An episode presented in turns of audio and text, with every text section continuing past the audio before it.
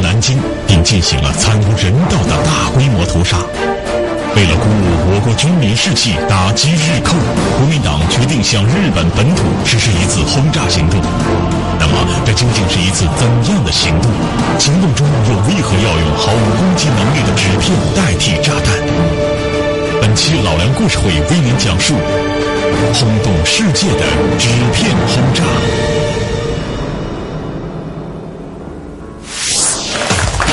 观众朋友们，大家好，欢迎您收看由踏浪电动车冠名赞助播出的《老梁故事会》，我是老梁。您可以通过登录优酷网或者新浪娱乐来了解我们节目一些最新的动态。我们这周节目要给大家说一点有关于第二次世界大战过程当中发生的一些有意思的故事。我们看第二次世界大战呢，一九四五年结束，到现在为止呢，半个多世纪已经过去了。随着这个历史档案的逐步解密啊，我们发现呢，在宏大的战争甚至是残酷的战争过程当中啊，往往有一些令我们今天听起来觉得很有趣的故事。那么随着这些档案的解密呢，这些故事一一的浮出了水面。你比方说前不久啊，就是我们看在那个中国影坛呢，有一部片子叫《金陵十三钗》，最近也在热映。那么这部片子呢，就是以南京大屠杀作为时代背景的。那么今天我要说这个二战当中有意思的事儿，就是和南京大屠杀有关。它是南京大屠杀之后，当时中国的国民政府、国民党的军队，考虑到为了鼓舞抗战的士气，决定对日本本土啊搞一次袭击。有人说那个对比力量太悬殊了，你怎么打人家呢？哎，咱们当时靠的是空袭。说国民党空军有那么大实力吗？只是发动了这么一次空袭，而且空袭往下扔的还不是炸弹，扔的什么纸片？说纸片怎么搞空袭呢？哎，今天咱们就把这段隐秘的历史史实给大家揭示一下。那么我们知道，一九三七年十二月十三号，南京大屠杀，日本攻陷南京，用了六个星期屠城，咱们有三十万同胞在这个过程当中失去了生命。那么如此重大的打击。咱们中国有句老话，叫“三军可以夺帅，匹夫不可以夺志”。就说我不能让你打的一点还手余地都没有。咱不是民间经常有句话吗？你可以打死我，你不能吓死我。所以当时国民党抗战里边这些主战派的血性男儿就决定，我们也要给日本人一点颜色看看。为了打击日本侵略者的嚣张气焰，显示中国抗战到底的决心。国民党军队准备对日本本土进行袭击，然而经过半年多的战争，中国军队损失惨重，以当时的军事力量根本无法完成袭击任务，连挑出一支能够作战的部队都相当困难。那么当时用什么方式回击日军呢？咱们说打仗就三样：海陆空。你看陆军，蒋介石的军队呢？让日本人打的一退再退，一退再退。政府从南京搬到武汉，从武汉搬到重庆，就在陆军这个问题上，咱打不过日本。起码在当时看，这是全国人都认定的，你打不过日本人。咱再说海军，海军咱们沿海各个港口全部沦陷，逼得当时国民党的海军呢，顺着长江啊，从海边上直接进入到内陆地区。也就是说，咱们当时的海军跟日本比，一点战斗力都没有。那么这个海军、陆军两条道堵死了，就剩下空军了。而且作为象征性的打击来讲呢，空军呢可以说以近袭远，以小博大，还算是个轻骑兵。所以当时就决定矬子堆里拔大个，就用空军了。可用空军，你得有这个轰炸机，得有战斗机。那么当时国民党军队的空军力量是什么样呢？说起来比较凄惨，总共就那么。几十架飞机，根本都组不成成型的队伍。这个原因在于什么呢？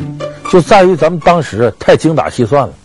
咱们都知道，三六年西安事变，蒋介石呢让张学良、杨虎城给扣押去了。后来呢，他老婆宋美龄、他大舅哥宋子文站出来斡旋，哎，最后把蒋介石呢给弄回南京。蒋介石当时就想。你说这部队里头，张学良、杨虎城，这也算国民党系的部队啊。但是关键时候，弄了我一下子。说蒋介石一考虑，还得自己人管部队，就那么的呢，他把空军呢交给了宋美龄指挥。所以有一段时间呢，空军宋美龄有个外号叫“空军之母”。就宋美龄管过一段。宋美龄管是管的，他当时钱也归他管，因为我们当时自个儿是没有那个能力制造这个军用飞机，哎，向美国买，向德国买，哎，向苏联买，当时主要这么三大渠道。宋美龄手里就管着这个钱，但宋美龄呢，这个比较会理财，他琢磨，我现在就拿钱买这飞机，这不还没打仗呢吗？都说日本要侵华要侵华，当时呢，国民党呢是对美国、欧洲这部分的斡旋力量呢抱有信心，就认为他们可以制止世界大战的发生。你看，从世界范围当时也是，英国和德国，张伯伦首相那个绥靖政策，再加上苏联当时纵容德国，有个苏德互不侵犯条约。就虽然二战的阴云已经笼罩在世界的上空，可是很多人呢，对于当时的和平还抱有幻想。宋美龄一想说：“我花这么多钱买这干嘛呀？等到打仗的时候我再买也来得及。反正这个美国什么都是我的盟友，怕什么？所以呢，他当时仅仅花钱买了几架轰炸机，剩下把这钱搁到花旗银行里搁着，等着吃利息。那我吃两年利息，那利息可能都够买轰炸机的。结果他哪想到转过年来，三七年七月七号。”日本发动卢沟桥事变，全面侵华，这个战争就打起来了。说打起来再买也来得及吗？你还是哪玩去了？整个的港口都被封住了，领海权、制空权都是人家日本的了。你再买完了，想运进来都运不来。所以当时国民党控制的空军力量啊，实在有限。说白了呢，就说有那么几种几种机型，从这个苏联买了，它有两种机型，从德国买了一种机型。哎，当时从这个美国也有一种机型，可是苏联这个不好用，它有毛病，要么就是航程短，要么就是噪音大。当时所有买了这些飞机里边呢，一算呢，能执行，比方说啊，从这个中国飞到日本执行轰炸任务，按照这个指标来考察一下这些轰炸机呢，只有一种机型够用，这个机型名字叫马丁幺三九 WC。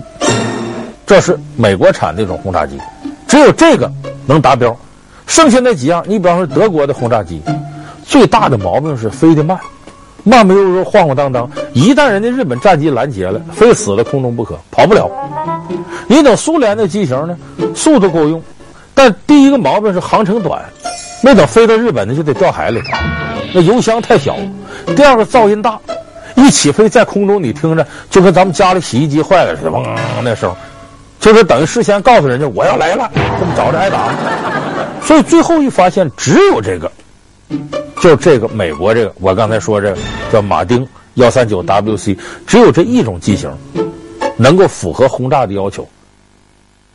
马丁幺三九 WC 轰炸机，美国编号为马丁 B 幺零，出口代号为马丁幺三九 W，C 是卖给中国的添加代号。马丁幺三九 WC 轰炸机，每台发动机功率为七百七十五匹马力，机长十三点六米，翼展二十一点五米，起飞重量达七千四百四十公斤，最大时速为三百四十六公里，最高飞行高度为七百三十米，作战半径为九百公里，可携带炸弹一千零二十五公斤，乘坐四人。再一调查呢？这个机型总共有九架，其中有五架呢，在空中战斗当中给打坏了，只有四架还能飞，所以这么就锁定由这四架执行任务。基本路线呢是圈定的，就是说，我从这个最短距离浙江宁波这儿出发，然后直飞到日本长崎上空，在上空进行空中袭击。所以当时打的是这个主意。那么呢，一调查就这四架轰炸机，这四架轰炸机当时谁开着呢？都是些洋人开，美国兵，他们来开，因为中国国内的当时的咱们航空兵的技术达不到这个程度。可是这些人呢，控制这些飞机呢，他也不愿意交出来，而且这帮人你别忘了是雇来的，所以一旦空中要交锋的话，他先把炸弹都扔下去，飞机轻啊，好逃命啊。实在不行了，飞机我也不要了，我直接降落伞，我保命为主。所以人家是雇来的，在要钱还是要命的时候，人家肯定先要命。所以当时讲的是说，我们要执行轰炸任务，呃，这个飞机是我们的，雇你们，得多少钱呢？狮子大开口，美国兵说你得十万美金。咱现在说十万美金好像不是太大数，在军事上九牛一毛，可当时一架轰炸机才五万五千美金。你琢磨琢磨，执行一个轰炸任务要十万美金，这还是一个人。你别忘了，一个飞机上正驾驶、副驾驶，有那个航空兵，还有通讯兵，四个人呢，一次四十万美金。当然，蒋介石也不是说心疼这钱，他也算到，就即使我把这钱给到了，半截出现些危险，你肯定先逃命，不管飞机。所以蒋介石琢磨呀，看来这个事儿我还得用自个儿人，用谁呢？身边无人可用。这个时候，有人主动请缨，这个人名字叫徐焕生，是空军一个上尉，他确实有这资历。这个人是上海人，原先呢当医生，没当两年，投笔从戎，参加黄埔军校，是黄埔军校第四期毕业的军官。毕业以后呢，又曾经到意大利和德国的航空学校深造过。回来之后呢，在咱们中国的中央航空学校当教官，同时兼任蒋介石的私人专机驾驶员。你琢磨琢磨，蒋介石能用他当驾驶员，说明这个人本事很大。这徐万生说：“我是想去干这个事儿，但光我自个儿不行，您得给我两个月时间，我再带几个徒弟，好好训练训练。”说白了，这些人都是敢死队呀，因为都知道这个飞机一腾起空来，咱们跟日本飞机比不了。日本飞机比咱速度得快一倍，真要空中拦截，这些人是死路一条。所以我们说这些人都是勇士嘛。就说既然执行这个任务，就不怕死。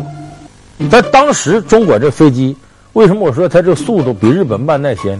比方说啊，就拿说从宁波飞日本长崎这儿比，这么个距离，相当于从上海到长崎。现在咱们有一些出过国的朋友飞过日本的，知道多长时间？上海到长崎一个半小时。那个时候，咱们的轰炸机，这我刚才说的是咱们的民航客运飞机，一个半小时。那个时候轰炸机走这个距离得多长时间呢？得仨小时，就平均时速是三百公里，比现在客机还得慢一倍呢。那个跟日本的飞机根本就没法比，所以当时执行这个任务风险是非常大的。那么徐焕生作为一个勇士，把这个事儿接下来。接下来，首先他得从那些美国兵手里接手这飞机，可美国兵不愿意交出来。这徐焕生想了点损招，他把自己呢弄成长袍马褂的架势，好像是搞物理研究、搞机械研究的，哎，就和这些美国兵接近。他会英语，打成一片。时间一长呢，这些美国的开飞机这些士兵是以为他就是个工程师，来测算什么这距离呀，那个飞机构架呀。结果在这个接近过程当中，他把这个马丁幺三九 WC 整个这个轰炸机的一些内部资料都弄来了，就对这里头的结构啊、驾驶各方面的，他本来他就是内行嘛，只需要熟悉熟悉就够了，他都弄熟了。弄熟了之后，他跟上边打了报告，制造一次假空袭警报，假装日本的来空袭了。然后呢，上头下命令，让这几个美国兵开着这四架轰炸机啊，到成都机场去躲一躲。到了成都机场，把这个飞机呢搁到安全的地方，伪装都弄好了。呃，这些美国兵也怕死，赶紧下来找地方躲着去。那么这个时候，徐焕生派自己手底下人上飞机，把飞机上啊那些油料什么之类都卸下来，然后告诉警卫连站一圈，没有他的命令，谁也不能接近这飞机。等后来美国兵发现这个事儿了，找这个徐焕生算账去。有的都动枪，你干嘛？你这侮辱我们？呃，你就不让我们驾驶这个飞机？徐焕生呢，给他们每个人一封英文的信件，你们自个儿看，这是上司的命令，我们要执行秘密任务，我们是准备送死的，你们根本不可能愿意为我们把生命牺牲，所以这个事儿我们去送死，不用你们。后来这个信呢，还在美国圣地亚哥博物馆里放着。后来咱们中国有些学者过去还看了当年徐焕生这封信，其实说白了就是绝笔，就是敢死队的绝笔信。就这么着，连蒙带唬的把这飞机弄到手了。徐焕生把历经艰难才抢回来的轰炸机检查一番之后，才发现这得来不易的四架马丁幺三九 WC 轰炸机，其中有两架已经不能再执行空袭的任务了。也就是说，此时整个中国空军能实施此次远航任务的只有两架轰炸机，这又给袭击任务增加了难度。然后就在成都这儿呢，组织一个训练营，因为两架飞机呢，总共需要八个人，一架飞机我说正驾驶、副驾驶，呃，领航的再加通讯的四个人，两架飞机总共八个人。但是他训练那不止这些人了，呃，大概有个十来个人，他带队。经过两个月的集训，一切都准备就绪了。说准备就绪，这就拉着炸弹过去炸去吧？怎么后来改纸片了呢？这是经过科学的计算，因为这个轰炸机，大家算了一下，说两架轰炸机能装多少炸弹？每架轰炸机上载重是一吨，两架轰炸机上两吨的炸弹。但是呢，咱们当时这个轰炸机最远的航程，单线航程就是九百公里。这九百公里呢，你得是直线飞行，从宁波飞到这个长崎，正好。万一这云层要厚，航线弄不准，有点跑偏，或者刮点风什么的，那不够了。飞到半道油不够，就得掉海里头。所以当时为了以防万一，你这个飞机上啊，还得加点油料，每个飞机还得给自个儿备油，备出五百公斤的油料来。一个飞机五百公斤，俩飞机一吨。也就是说，光油你就得带一吨，那么剩下炸弹的数量多少了呢？两个飞机加一块只能带一吨炸弹。那么当时大的炸弹一个炸弹多少呢？二百多公斤。也就是说，俩飞机上总共能带四颗炸弹。四颗炸弹，你注意，那不是原子弹，就普通炸弹，那能炸多大块地方啊？而且呢，如果一旦敌人的飞机来阻拦的话，你带着炸弹不行，太沉。很有可能呢，飞起来半截空拦住了，你还没等炸人家呢，自个儿先被人弄死了。所以当时为了执行啊，这次轻骑兵式的轰炸，蒋介石他们开会研究，军事委员会研究，最后说这样吧，咱们往下投啊，别投炸弹，投宣传单，来，比方写上告日本国民书，告日本什么工人书，告日本工商界的书，把传单撒到日本的土地上去，让你看看。其实主要是示威，就说你不让日本你耀武扬威打我们，你本土我们来炸你也能炸，就是象征意义的，等于是。宋美龄把它定为这是一次人道主义远征，呃，显得咱们先礼后兵。其实这都是虚假，人家都已经打到你家门口了，还先礼后兵什么？只不过就象征性的表示我有能力飞到你上空。所以当时定下来以后呢，由郭沫若起草，郭沫若文笔好啊。起草这三个告日本同胞书，什么告日本国民书，告日本什么，这几个是郭沫若起草的，然后印成传单，一切准备就绪了。这时候时间定格到一九三八年的五月十八号，蒋介石当时在武昌的官邸接见徐焕生这些人，这八位死士到这儿，蒋介石、宋美龄见他们，哎，给予勉励，然后呢，在第二天五月十九号下午三点钟的时候，飞机从这个武汉起飞，飞到宁波。到宁波干嘛？休整啊，加油。五月十九号晚上十一点半，就是已经接近二十号凌晨的时候了，从宁波起飞，开始往日本长崎飞。五月十九日下午十五时，两架飞机从汉口起飞，两个小时之后降落在浙江宁波。稍事整顿休憩，徐焕生跟手下把飞机加满了油，把成捆的传单搬上了飞机。临行前，徐焕生向军事委员会发了封电报，表达了不怕牺牲和必胜的决心。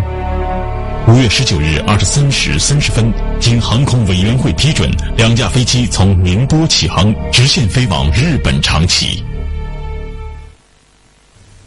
一飞起来以后，发现问题了。就在当时这个整个轰炸机上边的设备不是多先进，到了空中之后发现呢，那天云层特别厚，根本看不着地面。好在这些人呢在成都训练的时候呢早就过了这关，就万一到空中云层很厚，我们怎么办？等于是盲飞，就是基本看不见啥飞，大致航线还不是太偏。可是飞着飞着又一个麻烦了，突破云层之后再往下看，在中国边上的领海啊出现了五艘。日本的军舰，而且日本军舰把探照灯都打亮了。这一下子，徐焕生这些人心都揪起来。为啥？说明日本军舰看着你。因为那个时候日本呢，他的海军力量，别说超越中国，在世界范围之内，除了当时还没有参战的美国以外，日本空中的力量基本算最强的，那在亚洲是当之无愧的老大。所以人家这整个的雷达系统、搜寻系统，包括海上阻击力量都非常非常强大。所以你这一起飞在空中，人就看见了，看见如果当时啊，这个日本的军舰上飞机要起来拦阻，恐怕这八个壮士必然死于非命，根本不可能完成任务。但是底下日本这些军官呢，在军舰上发现这个现象，他们商量这怎么回事？这些人就觉得。谁这么大胆子呀？敢在这儿飞过去，还往日本方向飞？这是不是往日本飞？不可能啊！哪有人有这个胆子呀？因为日本沿海一带的军事阻击力量非常强，尤其在长崎外边还有日本专门一个军港。你看，为什么二战要结束的时候四五年扔原子弹要扔在广岛和长崎？因为长崎那附近有一个日本军港。日本兵就从那儿源源不断出去，有大量武器在那儿，所以美国不是乱轰炸。不是说挑你人多的地方我示威，那个地方主要是打击日本残存的军事力量，所以长期在那个时候，他外头有军港，所以这个船上的日本军官一商量，那谁有那胆儿啊？那不老虎屁股吗？赶上那送死去，所以他们猜这个呀，估计是国民党军队 可能在那搞个军事演习呢，在空中转两圈就得了。日本军官也没拿着当回事，你演习演习吧，你能怎么着？就这么着。可以说，这八位壮士命大。日本人没拿当回事，他们顺利的从空中飞过去了。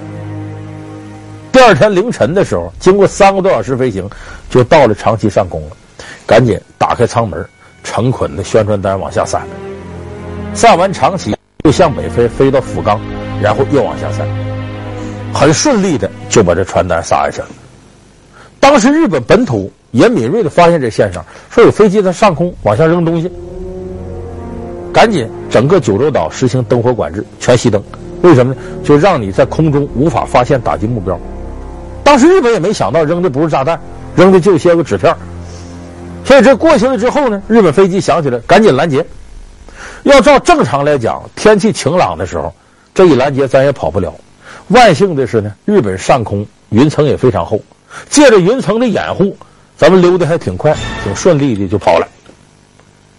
在第二天上午八点钟的时候，飞机算飞回来了，飞到南昌机场降落，然后很顺利的加满油，又飞到了武汉。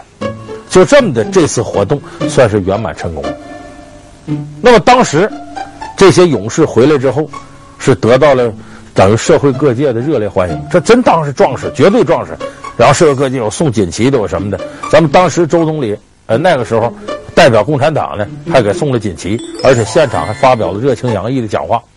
那么这个消息传到世界上，哎，好多这个盟国的国家也感到很受鼓舞，说你看，中国现在实力这么差，居然还能有两架飞机飞到那儿撒传单去，这个很了不起。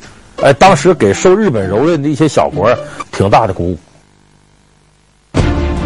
这次轰动世界的纸片轰炸，虽然没有改变日本的侵略行径，却在日本民众之中掀起了不小的波澜。轰炸过去四十年之后，日本动漫大师宫崎骏于一九九七年出版的画册中，专门创作了漫画《九州上空的中国空军》，并称赞这次任务是一次精彩的人道远征。就是那个时候啊，这个传单撒去之后呢，日本人捡着了。日本国内呢，也有好多老百姓啊是反战分子，就不同意日本发动法西斯侵略战争。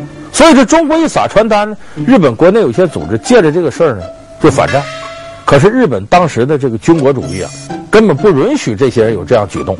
谁捡到的传单，都马上控制起来给抓起来。但是这个事儿，日本为什么下这么大力气呢？因为你到他本土上撒了传单。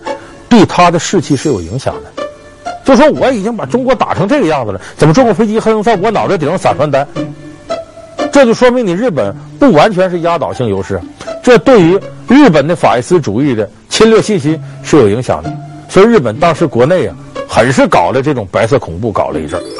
也就说，这一次轰炸的效果来讲是初步达到了。所以说，像这样的事情在当时呢，等于极大的振奋了。世界反法西斯战争的信心，同时呢，也令中国很多将士备受鼓舞，就说你日本是现在比我们强，你不等于我们一点希望没有，等于使不少士兵呢坚定了跟日本法西斯侵略者呢作战到底的决心。所以我们说这一次由国民党士兵里头的八位壮士完成了这次壮举，第一次在日本本土完成一次空中袭击，虽然撒的是宣传单，可以说却对振奋我们民族精神。振奋我们对法西斯斗争的决心，应该说起了很大的作用。那么这八位勇士呢，也应该由此永远的在抗战历史的丰碑上记上这么光彩的一笔。好，感谢您收看这期老梁故事会。老梁故事会是由太浪电动车冠名赞助播出的。我们下期节目再。